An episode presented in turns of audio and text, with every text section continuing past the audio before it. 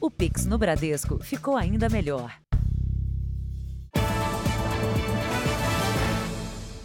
Boa noite. Boa noite. Dependentes químicos e traficantes transformaram uma rua de comércio eletrônico no centro de São Paulo em ponto de uso e venda de drogas.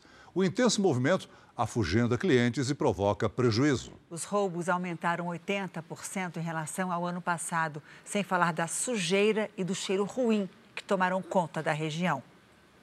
Fim de tarde e o fluxo de venda e de uso de crack já começa a se formar. A noite avança e as ruas são tomadas pelo vai e vem de usuários. No meio da rua, os traficantes colocam mesas e cadeiras para atender os dependentes químicos que até no Natal estão ali à procura da droga. Amanhece, trabalhadores e famílias começam a circular pela região. O fluxo se dispersa, as consequências ficam.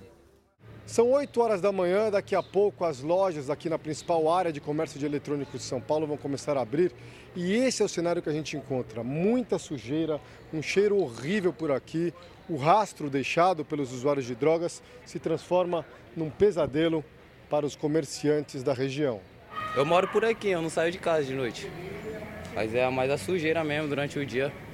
Fica muito difícil para cotidiano. A subprefeitura diz que faz a limpeza das ruas da região até três vezes por dia.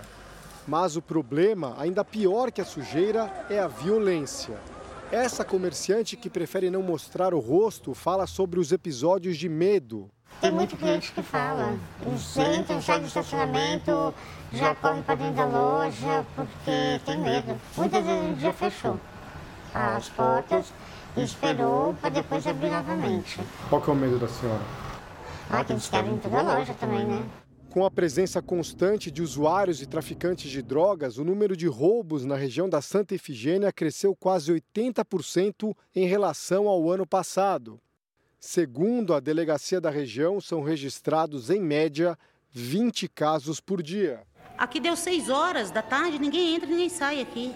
E de manhã, que horas que dá para sair? A minha filha sai daqui 6 e meia, tem que estar tá empurrando para ele sair. A polícia estima que o tráfico na Cracolândia movimente mais de 200 milhões de reais por ano. As ações na região, como a Operação Caronte, já prenderam centenas de pessoas. A Polícia Militar e a Guarda Municipal afirmam que o patrulhamento foi intensificado e os atendimentos aos dependentes químicos aumentaram, segundo a Prefeitura. Mas os comerciantes dizem que os problemas se agravaram no meio do ano. Um ponto comercial na área da Santa Efigênia já foi muito disputado. Agora, muitas lojas fecharam as portas e outras ainda resistem com dificuldade. Era bom aqui. Hoje em dia o cara vem fazer o quê aqui? Isso é um descaso. Isso é desumano para eles, para nós, é para tudo. Seu Roberto resiste. Ele aguarda no balcão a entrada de algum cliente. Agora a gente implora para um cliente entrar. O senhor diria que caiu quantos por cento o seu negócio? 70%. E ele tem pouco tempo para vender. A partir das 5 da tarde, o fluxo do crack volta a ocupar os quarteirões. Veja agora outros destaques do dia. A senadora Simone Tebet vai comandar o Ministério do Planejamento. Cerimônia da posse de Lula terá reforço de segurança. Temporais castigam cidades do interior da Bahia. Os Estados Unidos enfrentam um caos aéreo por causa da pior nevasca dos últimos 40 anos. E a maior árvore da Amazônia corre perigo.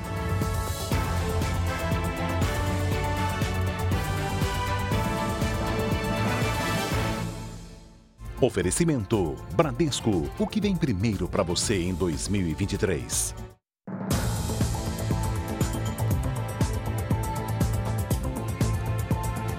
A Polícia Civil do Rio de Janeiro tem 30 dias para concluir o caso do motorista alcoolizado que matou um bebê num acidente de carro em Niterói. O acusado já tem antecedentes criminais. Na ficha policial constam a morte de um motociclista, agressões contra mulheres e ameaça aos pais. Essa estudante de medicina foi a primeira pessoa a prestar socorro ao bebê. Tentei com os dois dedinhos assim no, no peito da criança, no tórax, tentei, tentei. Quando a gente viu que a criança não estava reagindo, é, a gente falou, vamos correr para o médico. Ela e a família estavam no trânsito na hora do acidente, que tirou a vida de Davi Pellegrino, de um mês e 15 dias. O irmão de Helena foi quem segurou o motorista que tentava fugir. Teve uma hora que ele saiu em disparada correndo, a gente teve que ir atrás dele, a gente derrubou ele e imobilizou ele e falou: irmão, você não vai sair daqui até a polícia chegar. O pai de Davi e o avô também foram à delegacia prestar depoimento. Ele confessou para o perito que bebeu, ele confessou na delegacia que ele bebeu de 7h40, de, perdão, das 5h40 até as 8h20. O acidente foi às 8h30. Não tem mais o que falar. O exame feito no IML pelo motorista comprovou a ingestão de bebida alcoólica. O hálito dele já provava isso, as latas de cerveja dentro do carro provavam isso, eram diversas latas de cerveja é, espalhadas no carro. Lucas Alves Mota de Azeredo Araújo, de 24 anos, não fez teste do bafômetro e, mesmo assim, não foi preso em flagrante. Ele vai responder por homicídio culposo quando não há intenção de matar e lesão corporal. A Polícia Civil tem 30 dias para concluir o caso. Além de ouvir as testemunhas, serão anexadas ao processo as provas técnicas, como laudos da perícia e imagens das câmeras de segurança. O inquérito será encaminhado ao Ministério Público, que, ao oferecer a denúncia à Justiça, vai levar em consideração os antecedentes criminais do motorista que causou o acidente. Lucas já havia sido indiciado por outra morte no trânsito em 2021. Ele se envolveu numa batida com um motoqueiro que morreu no acidente. O caso foi encaminhado ao Ministério Público, que ainda não se pronunciou. Ele também tem duas anotações pela Lei Maria da Penha, por agressões contra mulheres e também por ameaçar os pais. Em depoimento na delegacia, a mãe de Lucas afirmou que o filho é usuário de drogas. Ela contou que o filho ameaçou o pai com uma faca e que precisou se trancar no quarto do casal. A defesa de Lucas não foi localizada. O trânsito mata 45 mil pessoas por ano no Brasil. O principal motivo é a imprudência, como o uso de bebida alcoólica ou o excesso de velocidade. A impunidade também pesa. Um processo pode levar até seis anos para ser julgado. Faz pouco mais de três meses que a Amanda perdeu o pai. Roberto Carlos voltava para casa do trabalho de moto quando foi atingido por um carro em alta velocidade em Guarulhos, na Grande São Paulo. Eles passaram em alta velocidade na contramão e acabaram acertando meu pai. Havia três jovens no carro. Dois fugiram. O que ficou tinha sinais de embriaguez, mas disse que não era ele quem dirigia. Roberto Carlos foi levado para o hospital, teve uma perna amputada e morreu oito dias depois.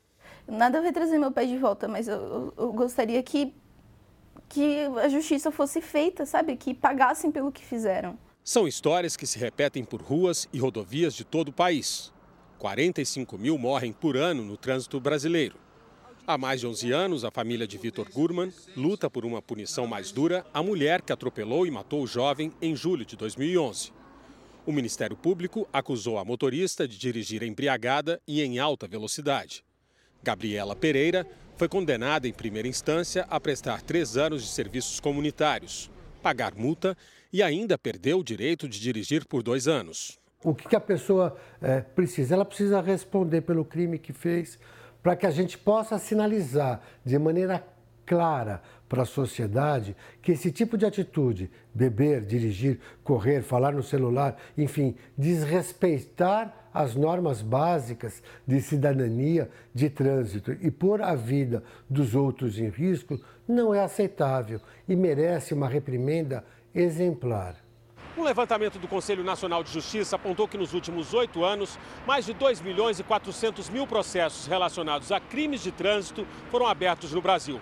Mas existe uma lentidão até o julgamento e a espera pode levar anos. O Centro de Defesa das Vítimas de Trânsito estima em até seis anos para um crime desse tipo chegar a um tribunal. A diretora jurídica da ONG afirma que a lentidão está ligada à dificuldade de investigação e perícias demoradas. Ela sugere a criação de uma delegacia especializada em crimes de trânsito. Porque só teriam né, ali acidentes né, de trânsito, então a perícia teria que ser mais rápida, né, a abordagem teria que ser diferente, teria uma equipe dedicada, porque hoje as, a, as equipes, né, enfim, das delegacias, elas não, elas não dão conta. A polícia investiga se foi falha humana ou mecânica o que fez uma carreta descer sozinha uma ladeira e atingir quatro imóveis em Goiás. O caminhão estava carregado com 32 toneladas de sal agrícola. Câmeras de segurança flagraram o um momento em que a carreta, que estava estacionada, começa a descer a ladeira. Repare que não há ninguém na cabine. O caminhão só parou 200 metros depois ao atingir três casas e um salão de beleza. O veículo também arrastou fios e postes pelo caminho. A carreta saiu do Rio Grande do Norte carregada com 32 toneladas de sal agrícola.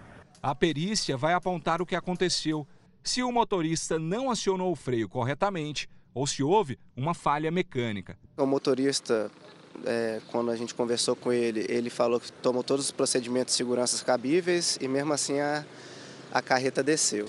Este instrutor explica que as carretas contam com um freio de estacionamento. É uma alavanca, também conhecida como maneco. Eu tenho que puxar o, o freio de estacionamento até embaixo e me certificar de que ele travou. Porque senão pode acontecer o quê? Na pressa, o motorista pode acionar parte dele e soltar. E olha o que, que acontece ele volta e não fica acionado. Além do freio de estacionamento, existem outros mecanismos de segurança. Uma estratégia é deixar o pneu virado assim, porque impede que o veículo desça em linha reta e seja barrado pelo primeiro obstáculo, geralmente o meio-fio. Outro mecanismo é o calço. Pode ser de vários materiais. Esse daqui é de madeira. Inclusive, o uso desse objeto está previsto na legislação brasileira. Enquanto as causas ainda estão sendo apuradas, os donos dos imóveis temem ficar no prejuízo. É a nossa vida que está aqui, né? Primeiro a casa da minha mãe, depois casei e construí a minha. Eu e meu marido com muito esforço, com muito trabalho. Aí a gente, no sossego do nosso lar, acorda com o maior barulhão, com aquela carreta entrando nas nossas casas. Né? Graças a Deus estamos vivos. Câmeras de segurança mostram um momento em que um motorista em alta velocidade perde o controle do carro e bate contra o portão de uma casa. O homem de 35 anos disse que dormiu ao volante. Ele foi socorrido e não corre o risco de morrer. O acidente aconteceu em São Bernardo do Campo, na Grande São Paulo, no dia de Natal, mas as imagens só foram divulgadas agora.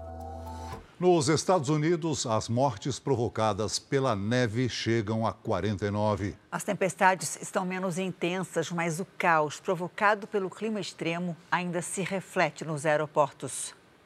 Milhares de pessoas tentam voltar para casa, mas estão presas em saguões lotados nos maiores aeroportos do país. As malas se acumulam em locais improvisados. Queremos embarcar, mas não sei se vamos conseguir, diz Daniela. Steven vive as mesmas incertezas. Teve o voo cancelado e agora não tem garantia de quando vai conseguir outro. No aeroporto de Tampa, na Flórida, a família do Carlos quer voltar para Phoenix, no Arizona. Mas a tempestade de inverno provocou o cancelamento da maioria dos voos que cruzam o país. Vamos ficar por aqui, desabafa. Do outro lado do balcão, companhias aéreas também enfrentam um pesadelo. A tempestade que atinge os Estados Unidos há quase uma semana paralisou boa parte do setor aéreo. Uma companhia que opera rotas domésticas cancelou mais de 2.500 voos, cerca de metade das viagens previstas. O diretor da empresa disse que as tempestades provocaram um efeito dominó, impedindo que aeronaves partissem e que comissários e pilotos chegassem ao trabalho. Às cinco e meia da tarde, era esse o movimento no espaço aéreo nos Estados Unidos, que nesta terça-feira registrou mais de 15 mil atrasos e mais de 4.800 cancelamentos. O caos nos aeroportos americanos está longe de ser resolvido. As companhias aéreas calculam que vão precisar de pelo menos três dias para embarcar todos os passageiros de voos cancelados ainda para o Natal, o que coincide com o aumento das viagens para as festas da virada do ano. As nevascas diminuíram, mas as temperaturas continuam baixas e as autoridades alertam: ainda é cedo demais para dizer que acabou. Veja ainda hoje, aumenta a preocupação com a segurança do presidente eleito Lula no dia da posse. E a seguir, bombeiros continuam as buscas pelo jovem desaparecido num deslizamento de terra em Minas Gerais.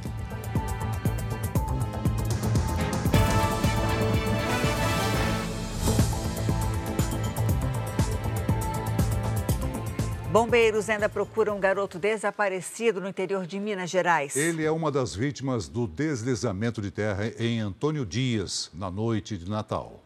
Ferimentos nas pernas, costelas e na cabeça. Além das cicatrizes no corpo, seu Cláudio lida com um aperto no coração. O filho dele, Luan Rodrigues, de 12 anos, segue desaparecido. O adolescente estava em casa com a família na noite de Natal, quando a encosta cedeu em Antônio Dias, a 180 quilômetros de Belo Horizonte. Morreram soterradas as irmãs de seu Cláudio, Marli, de 51 anos, e Aparecida, de 54, tias de Luan, e Bruna de Paula, de 19 anos, namorada de um sobrinho.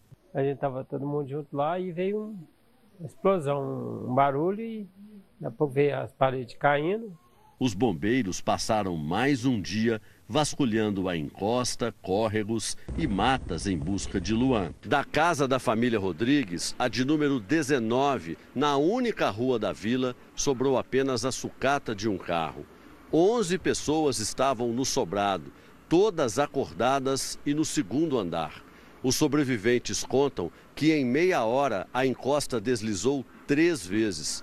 Luan já havia escapado do primeiro desmoronamento, subia o morro para ficar na parte mais alta da comunidade, quando decidiu voltar para ajudar o pai e acabou atingido pelo segundo deslizamento de terra.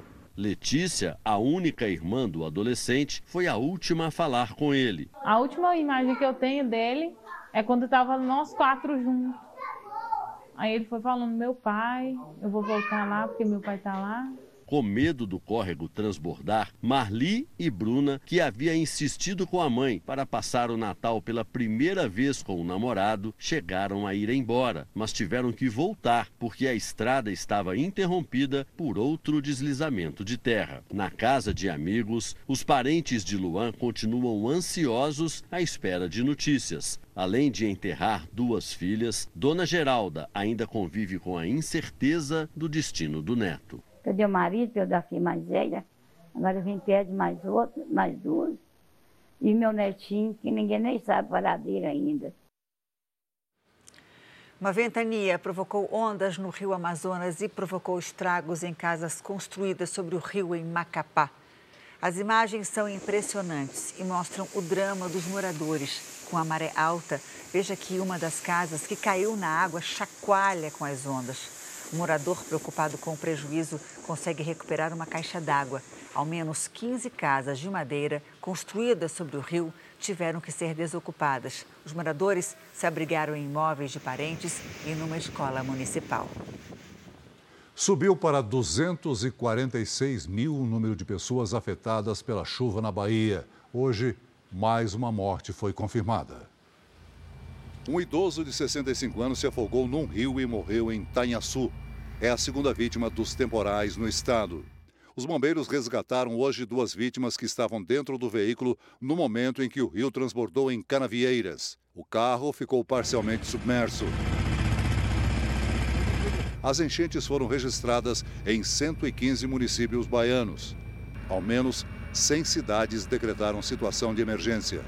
Do alto, dá para ter uma noção dos estragos. Além da Bahia, outros estados enfrentam problemas por conta da chuva. Paloma Poeta, boa noite para você.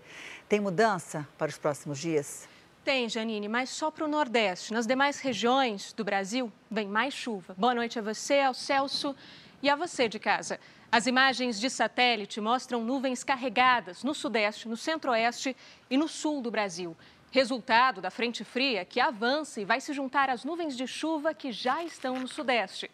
Aliás, essa frente fria já provocou queda de granizo em Santa Catarina hoje à tarde. Moradores da cidade de Rio das Antas registraram o tamanho das pedras. E nessa quarta-feira tem os seguintes alertas: de mais queda de granizo entre o Rio Grande do Sul e o Paraná, de enchentes e deslizamentos no Sudeste e de transbordamentos em Mato Grosso do Sul em Goiás. Um alento para gente. Onde é que não chove? Vamos em busca do sol, então, Sim. Janine. Tempo firme nessa pequena área do Rio Grande do Sul que faz fronteira com a Argentina. E também nessas outras áreas claras do mapa entre o Sudeste e o Nordeste. Em Porto Alegre, máxima de 26 graus. No Rio de Janeiro, tem calorão de 35 antes da chuva. Em Goiânia, 29. No Recife, 30. E em Teresina, chega a 36. Em Florianópolis, tem alerta de tempestade nesta quarta-feira. Mas a partir de quinta-feira, o sol volta e a temperatura sobe. E não deve chover na hora da virada do ano.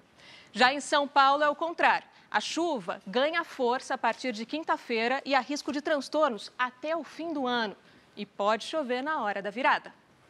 Tempo delivery para o Gustavo de Capão da Canoa, Rio Grande do Sul. Claro, vamos então para o litoral gaúcho, Celso. Oi, Gustavo. A quarta deve ter chuva mesmo a qualquer hora do dia. Na quinta-feira, também. Mas olha só, na sexta já tem previsão de sol e não deve chover nem no fim de tarde. Quer saber como fica o tempo em alguma cidade do Brasil? É só mandar o seu pedido nas redes sociais com a hashtag você no JR, que a gente responde no Tempo Delivery. Janine, Celso, Lid está voltando, então eu vou trocar o até amanhã para até a próxima. Até a próxima. Quinta-feira sou eu que vou levar o sol para Florianópolis. Até a próxima, Paloma. Tchau, Paloma. Obrigada, viu? A seguir, Brasil bate recorde de mortes por dengue este ano. E veja também o aplicativo usado por golpistas para acessar o celular e a conta bancária das vítimas.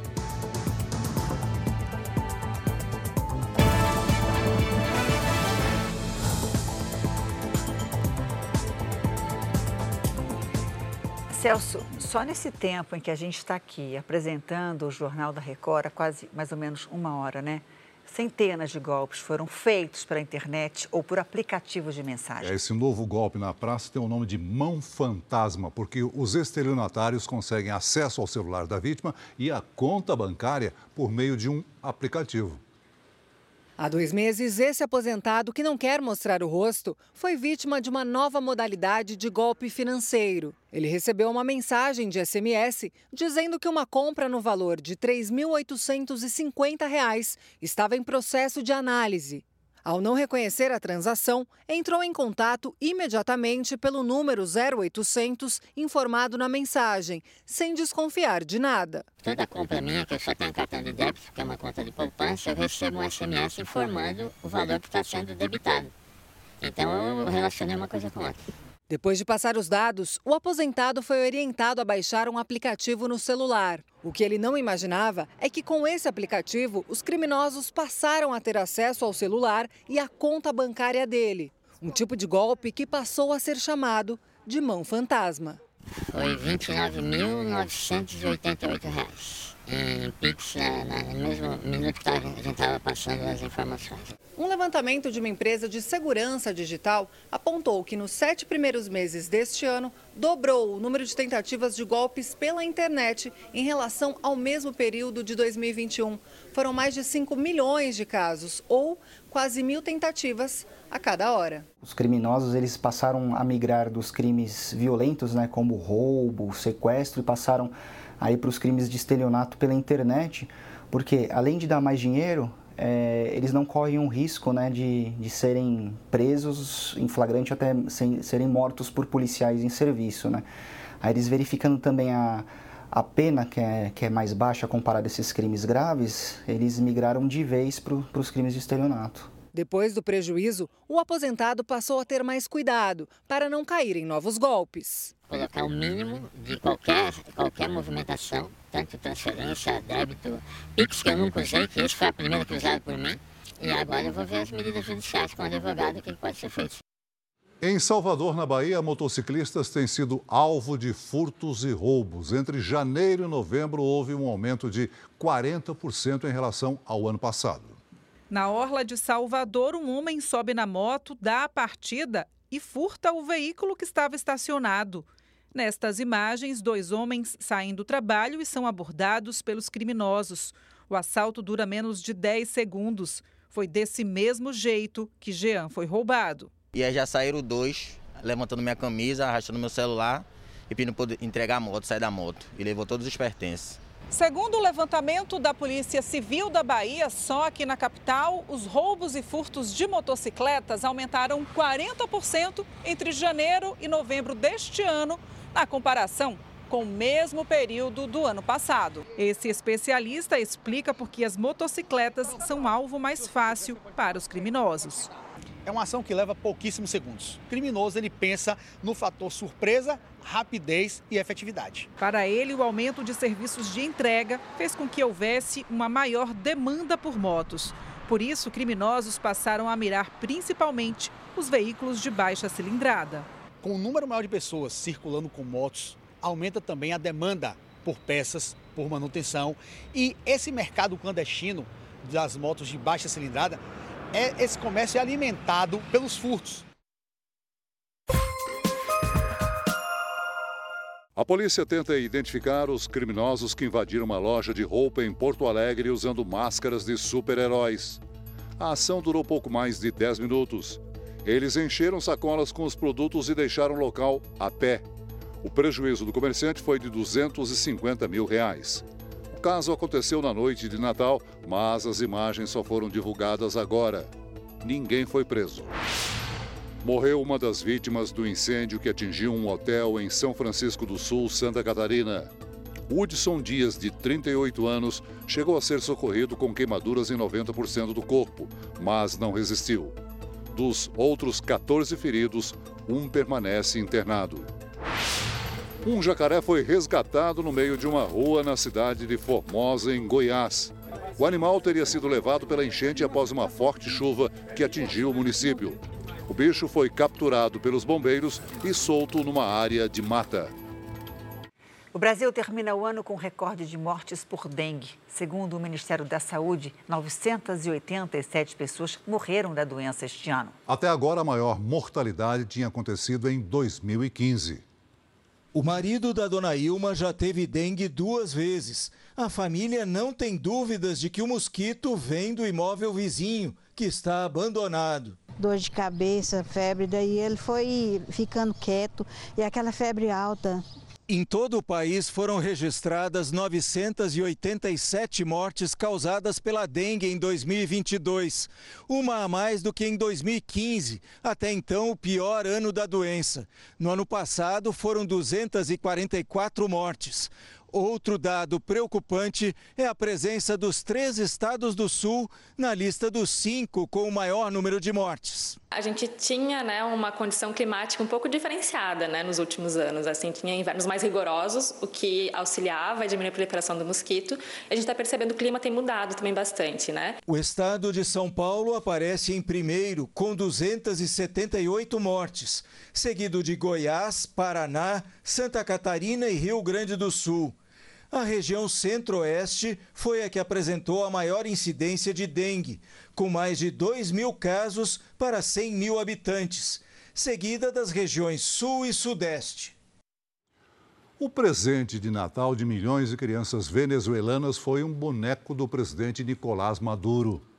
O Super Bigote, uma referência ao bigode do ditador esquerdista, é o protagonista de um desenho animado exibido apenas na TV estatal. Na animação, o presidente dos Estados Unidos é o vilão que financia aliados para afetar a Venezuela. E Maduro é o personagem musculoso que aparece para defender a nação sul-americana. Mais de 13 milhões de bonecos foram entregues às crianças para comemorar o Natal. Há 70 anos, a Abades ajuda gratuitamente crianças e jovens com deficiência intelectual e autismo. E os voluntários têm um papel importante na história da associação que promove inclusão social.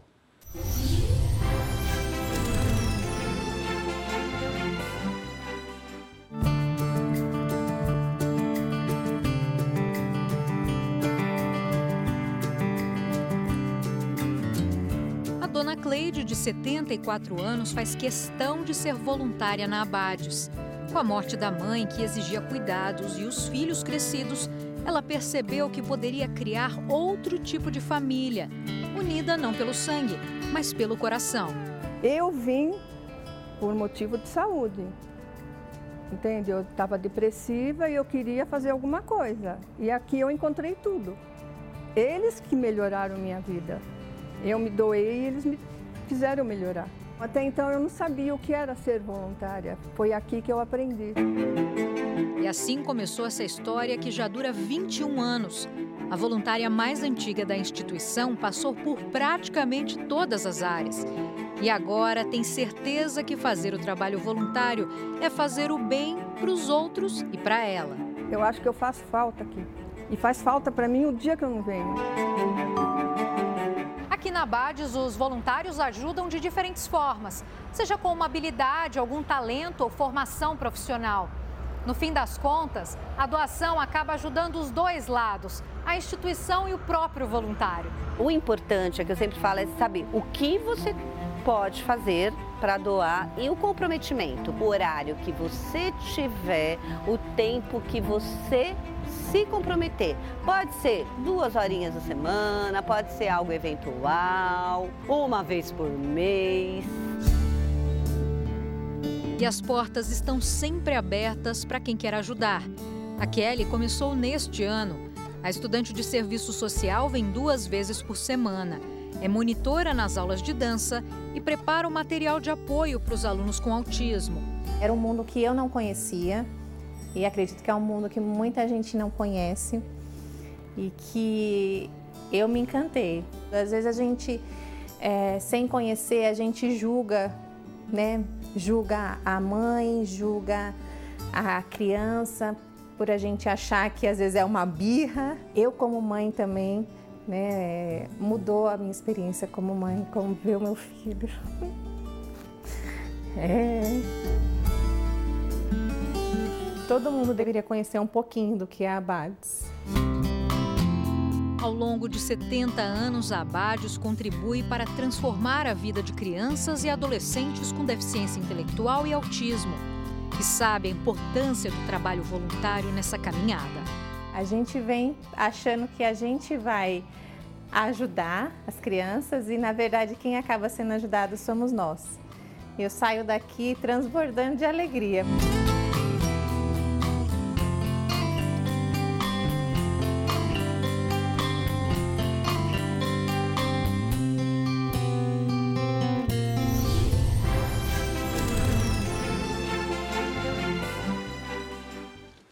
Com a gente fazer a diferença na vida de mais de mil crianças e adolescentes atendidas pela Abades.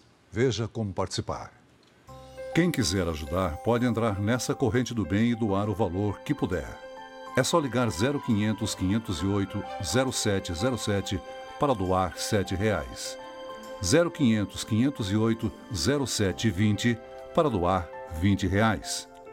0500 508 0740 para doar 40 reais.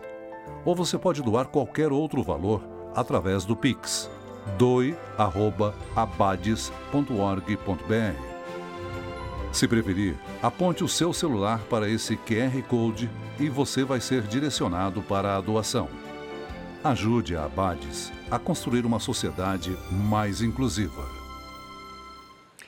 A seguir, senadora Simone Tebet vai assumir o Ministério do Planejamento. E também conheça a maior árvore da América Latina que fica no Brasil.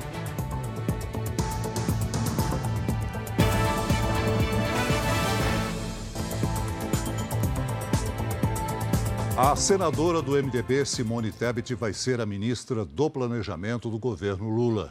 Hoje ela conversou com o presidente eleito e fez exigências para aceitar o cargo.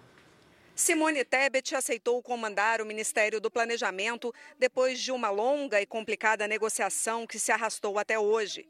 Pela manhã, o MDB confirmou que a pasta seria turbinada pelo PPI, o Programa de Parcerias de Investimentos, que tem um orçamento bilionário, o que aumenta o poder de quem comanda esses recursos, afastando o medo da senadora de comandar um ministério sem protagonismo na esplanada.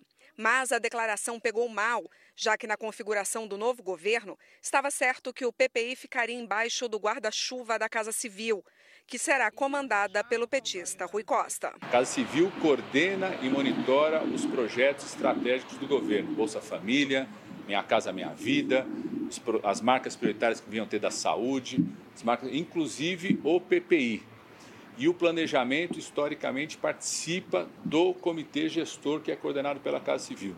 Então, não tem mudança nem confirmação de estrutura. Simone Tebet foi avisada que se ela não aceitasse o convite para assumir o planejamento, ficaria fora do governo Lula.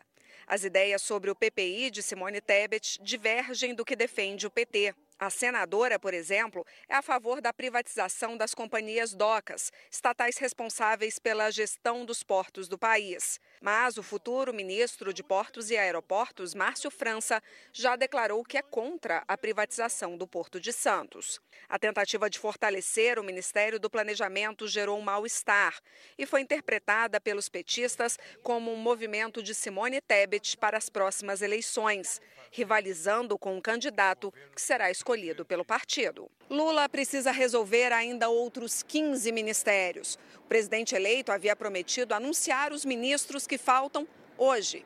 Mas o apetite de partidos que ainda não foram contemplados com ministérios está dificultando as conversas. A segurança virou a maior preocupação para a posse do presidente eleito Lula depois que atos violentos foram registrados em Brasília. Hoje foi o ensaio geral para a cerimônia. Foi um grande ensaio, mas sem os personagens principais que aqui foram representados por funcionários do Senado Federal. A organização repassou os momentos da cerimônia, como a chegada ao Congresso Nacional, para coordenar os trabalhos de todas as equipes envolvidas no evento. Foram simulados dois roteiros diferentes para o caso de um domingo com ou sem chuva. A maior preocupação dos organizadores da posse não é com a cerimônia, mas sim com a segurança do presidente eleito e de todos que estarão aqui em Brasília. Um grande esquema já foi montado. Os cuidados que já eram grandes ficaram ainda maiores com as prisões de suspeitos de planejar atos violentos durante a posse do presidente eleito. Uma das grandes indefinições é se Lula fará o desfile pela esplanada dos ministérios em carro aberto, como manda a tradição, ou em veículo blindado. Caberá ao futuro presidente decidir. Isso só deve ocorrer 24 horas antes do evento, do dia 1 de janeiro. O presidente Jair Bolsonaro não deve participar do evento e nem fará a passagem do cargo. Ele viaja amanhã para Orlando, nos Estados Unidos, onde deve ficar três meses em um período de férias. Detalhes da segurança da cerimônia foram discutidos pelos futuros ministros da Justiça, Flávio Dino, e da Defesa, José Múcio Monteiro, com o governador do Distrito Federal, Ibanês Rocha. Nós estaremos com todo o efetivo da Polícia, Polícia Militar do Distrito Federal de prontidão, pessoal da Polícia Civil também no apoio, infiltrados ali durante todo o movimento. A gente tem aí uma certa preocupação, principalmente por conta desses últimos acontecimentos que tiveram aí. Depois que um homem armado com um arsenal foi preso suspeito de colocar uma bomba perto do aeroporto de Brasília, os integrantes do futuro governo pretendem pedir que o Supremo Tribunal Federal suspenda o porte de armas no Distrito Federal a partir desta quarta-feira e querem a desocupação do acampamento no quartel-general do Exército, onde estão apoiadores do presidente Jair Bolsonaro. Há esse cenário que se anuncia de uma desocupação voluntária e nós acreditamos que tal ocorrerá nos próximos dias, antes, portanto, da posse presidencial. A dívida pública brasileira cresceu em novembro, chegou a 5 trilhões 870 bilhões de reais. O aumento foi de 1,6% em relação a outubro. A dívida pública federal aumenta quando o governo gasta mais do que arrecada com impostos e contribuições. O Procurador-Geral da República, Augusto Aras, entrou com uma ação no STF contra parte do decreto de indulto de Natal concedido pelo presidente Bolsonaro. Neste ano, o decreto beneficiou policiais condenados pelo massacre do Carandiru em 1992. O crime de homicídio só passou a ser considerado hediondo dois anos depois. Aras entendeu que o perdão aos militares viola a Constituição ao não considerar o crime como hediondo. Para ele, a regra que vale é a do momento da edição do decreto. Um homem morreu atingido por uma bala perdida no Rio de Janeiro. Foi durante um confronto entre policiais e criminosos na comunidade da Serrinha. A cada sobrevoo do helicóptero da polícia, rajadas de tiros assustavam os moradores. No alto da comunidade, traficantes armados tentavam se esconder. A operação foi uma resposta à ação de criminosos que haviam trocado tiros durante a madrugada. A PM ocupou os principais acessos do Morro da Serrinha, na zona norte do Rio, e encontrou barricadas e lixo incendiado por moradores para impedir a passagem das equipes. Os policiais foram recebidos a tiros. Um morador morreu ao ser atingido por uma bala perdida.